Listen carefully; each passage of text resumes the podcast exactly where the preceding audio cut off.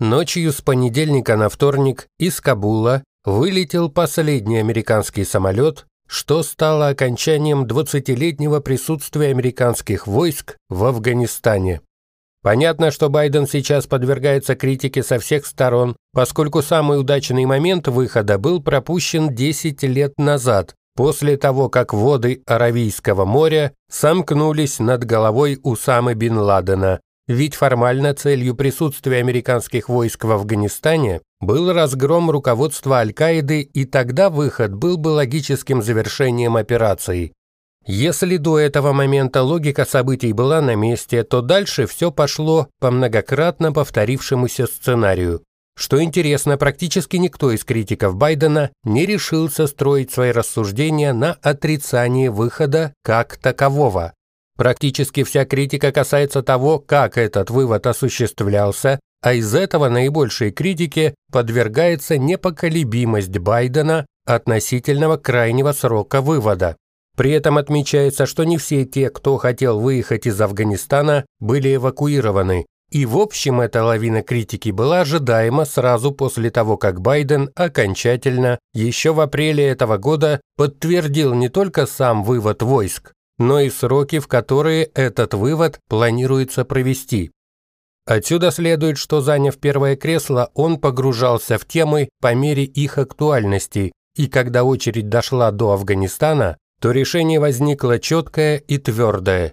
Видимо, ответ на самый модный вопрос о том, как США за 20 лет не смогли создать силы, которые могли бы удержать светскую власть, был настолько емким, что именно для Байдена он не имеет разночтений.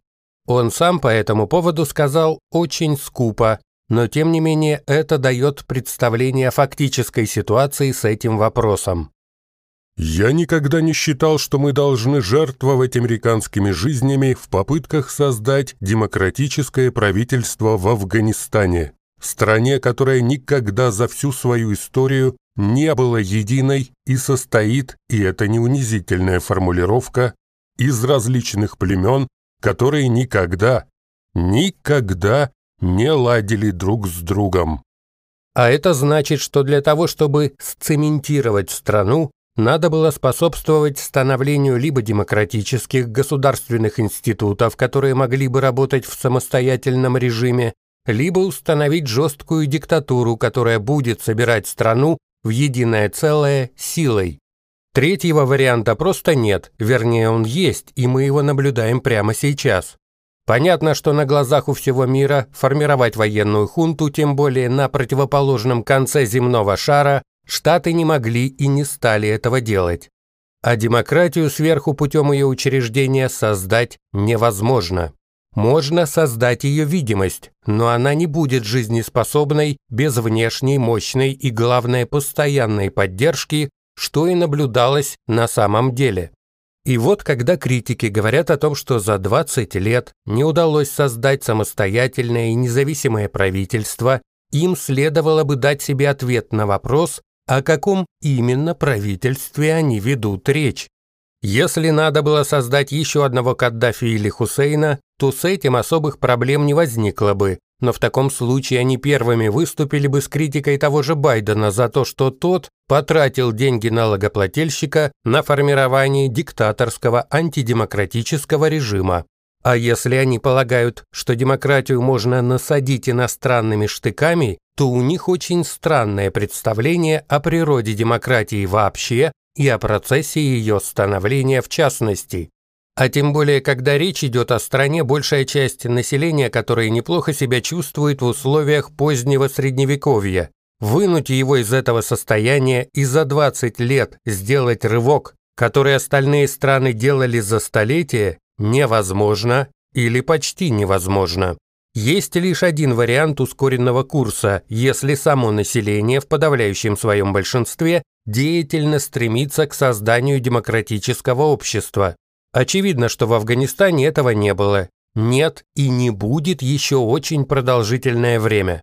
Тем не менее, критики сместили акценты и теперь исходят из того, что 20 лет оккупации были впустую. Ничего подобного.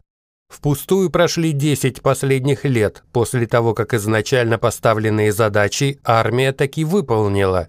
Остальное не ее дело вообще, и действительно начни эвакуацию после уничтожения Усамы, все это можно было сделать в течение года, например, или сколько там было нужно именно с военной точки зрения, чтобы все аккуратно вывести и подчистить за собой. Байден таки решился это сделать, зная наверняка, сколько на него выльется критики и зная от кого. Самое смешное здесь то, что большая часть тех, кто критикует сейчас администрацию Байдена за то, что за 20 лет в Афгане не создано устойчивого светского правительства, никак не замечены в критике Буша и Трампа, которые имели эту возможность, первый обойдясь без оккупации Афганистана, а второй начав вывод через 6 месяцев после вступления в должность, как это сделал Байден. Более того, эти самые критики никак не сопоставляют как минимум два очень похожих варианта, которые хоть и не включали в себя элемент оккупации, но зато все это перекрыто на порядке большими финансовыми вливаниями и преференциями. Каждый может проделать собственный эксперимент на свой вкус, и суть его вот в чем. Как только попадется текст с критикой о 20 годах, за которые не удалось построить демократию, надо найти его автора и поискать подобные гневные статьи и выступления по поводу чего-то подобного. И тут окажется, что такого же демократического общества не было построено за 30 лет в РФ. Хотя очень долго Штаты поддерживали Москву и закрывали глаза как на военной агрессии в ее исполнении, так и на откровенный геноцид, повторяющийся циклично в зонах оккупации российскими войсками. Даже сейчас, когда уже очевидно, что от демократии там не осталось даже линялой обертки, эти самые критики не смели в сторону Трампа, который рассказывал о том, что ему нравится Путин, особенно сзади, и что он сам Путину тоже нравится, и тоже в основном сзади, что-нибудь сказать. Где были эти критики с их рассуждениями о напрасно потраченных 30 годах и угробленных средствах, возможностях и, как теперь видно, сильно пострадавшем авторитете США? Их нет. При этом в Афганистане достигнута хоть военная цель мероприятия, а в игре с Москвой не достигнуто вообще ничего. Но и это не все. Если не пропадет энтузиазм, можно продолжить исследование и отметить очень странные, но одновременно очень знаковые совпадения. Так, в 2021 году исполнилось ровно 10 лет с момента ликвидации Усамы. В этом же году исполняется 20 лет с момента теракта 11.11, который стал отправной точкой для оккупации Афганистана. Опять же, в этом году исполняется 30 лет с момента развала Совка и начала крайне рискованной и, как теперь видно, крайне неудачной игры с РФ. Но если копнуть еще ровно на 10 лет, то окажется, что есть еще один очень жирный повод для того, чтобы те самые критики, о которых было сказано выше, шикарно порассуждали о том, что за столько лет не было создано еще одного демократического общества. Так, 40 лет назад, а именно в 1981 году, Дэн Сяопин, тогдашний лидер коммунистического Китая, провозгласил о новой политике, которая сейчас известна под названием «Одна страна, две системы». Суть ее сводилась к тому, что Китай отходит от ортодоксального коммунизма и допускает развитие капитализма внутри страны, что должно изменить ее облик.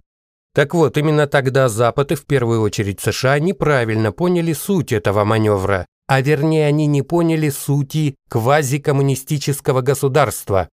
Если оно не прошло стадию аналогичную денацификации, то там ничего не кончено, и красные рога полезут сразу после того, как там уйдут на несколько шагов от голода и появятся живые деньги. Ошибка тут в том, что на Западе полагали, что повышение благосостояния населения спровоцирует тягу к демократическим ценностям, и оно не захочет возвращаться в режим диктатуры. Как бы не так. Этот эффект прекрасно продемонстрировал товарищ Гитлер, когда население страны, как Йорика у Подеревянского, внесло его на руках и усадило на кресло диктатора, помазав денатуратом на царство и водрузив на его голову шапку Вильгельма Завоевника. Причем сделали это демократическим путем и по собственному желанию. С Путиным произошла та же самая история.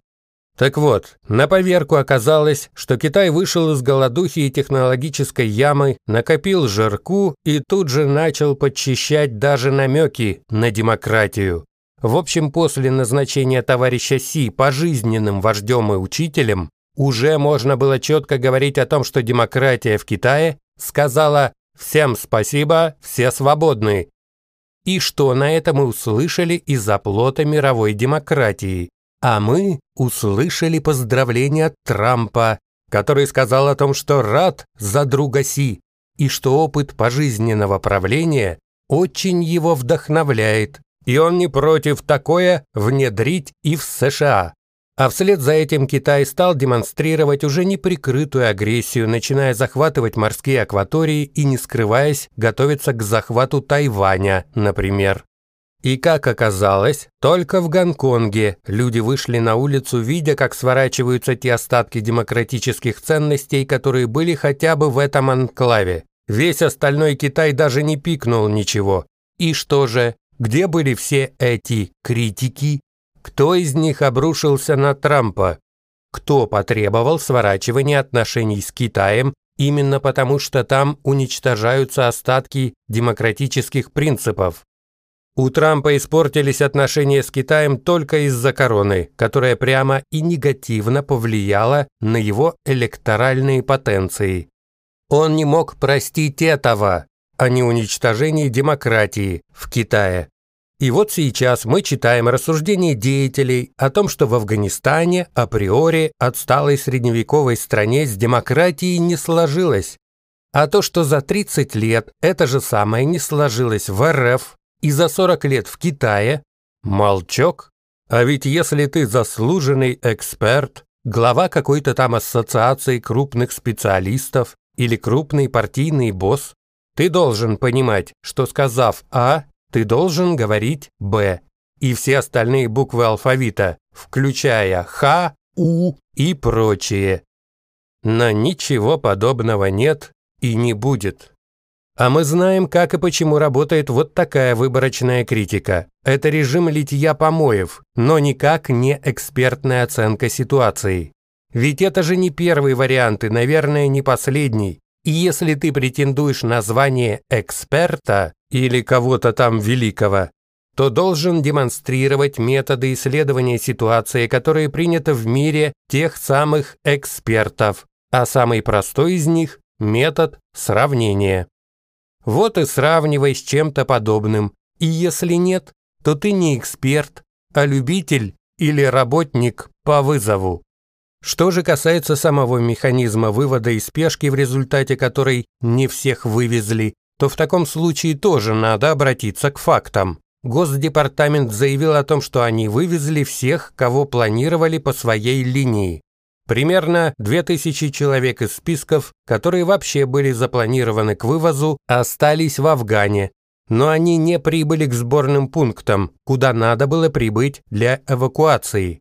А вообще США вывезли 110 плюс тысяч, а вместе с союзниками вывезено 125 плюс тысяч человек, плюс 6 тысяч американских военных. Сколько еще надо было вывозить, чтобы критикам было тепленько и приятненько. А мы предлагаем свои критерии оценки этой спешки. Первое из них – количество эвакуированных – 125 тысяч. По разным оценкам из страны хотело бы выехать еще примерно такое же количество людей. Понятно, что там часть – женщины и дети, но в данном случае мы предлагаем не учитывать эти поправки, а просто посмотреть на это количество. Чтобы было понятно, только вывезенные люди составляют численность, сопоставимую с общевойсковой армией. А если учесть тех, кто хотел выехать, то это две общевойсковые армии в среднем своем составе, или от 100 до 150 тысяч человек в разных конфигурациях. Сколько там талибов было? И последнее. именно отход и финальная часть эвакуации всегда является самой опасной, просто по своей сути. Если бы это была сухопутная операция, то концовку прикрывал бы мощный арьергард, а в данном случае, когда все происходит через аэропорт, обеспечить прикрытие именно конечной фазы операции крайне сложно, и потому призывы передвинуть сроки дальше, чтобы вывести всех желающих однозначно, увеличивают риски больших потерь личного состава, прикрывающего эвакуацию. А вернее, такие потери становятся абсолютно неизбежными и кратными относительно срока продления. Поэтому, скорее всего, жесткий срок до 31 августа был взят Байденом не с потолка, а это были настоящие рекомендации военных. Если уходим, то уходим, а не пускаем пузыри из слюней. Но холку за жесткие сроки подставил Байден, а не военные, что вызывает уважение и чем-то напоминает то, как свою холку подставлял порох. Ну а мы итоги подведем, как говорил принц датский, глядя на разрушенный тронный зал с роялем Стейнвей с плавающими в нем шпротами.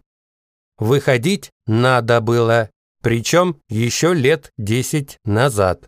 Надеяться на то, что там останется демократия, мог только пациент, погрязший в пучины инфантилизма. Уходить надо было быстро и особенно не растягивать финальную стадию выхода. За последствия, в том числе и негативные, кто-то должен был взять на себя ответственность. По идее, это была военная операция, и можно было возложить ответственность на военных. Но решение как о выходе, так и о входе было политическим. И поэтому желательно было эту ответственность взять на себя политическому лидеру. Он ее взял. У меня к Байдену вопросов нет. При всех очевидных косяках, которые он допускает, здесь он все сделал правильно и достойно.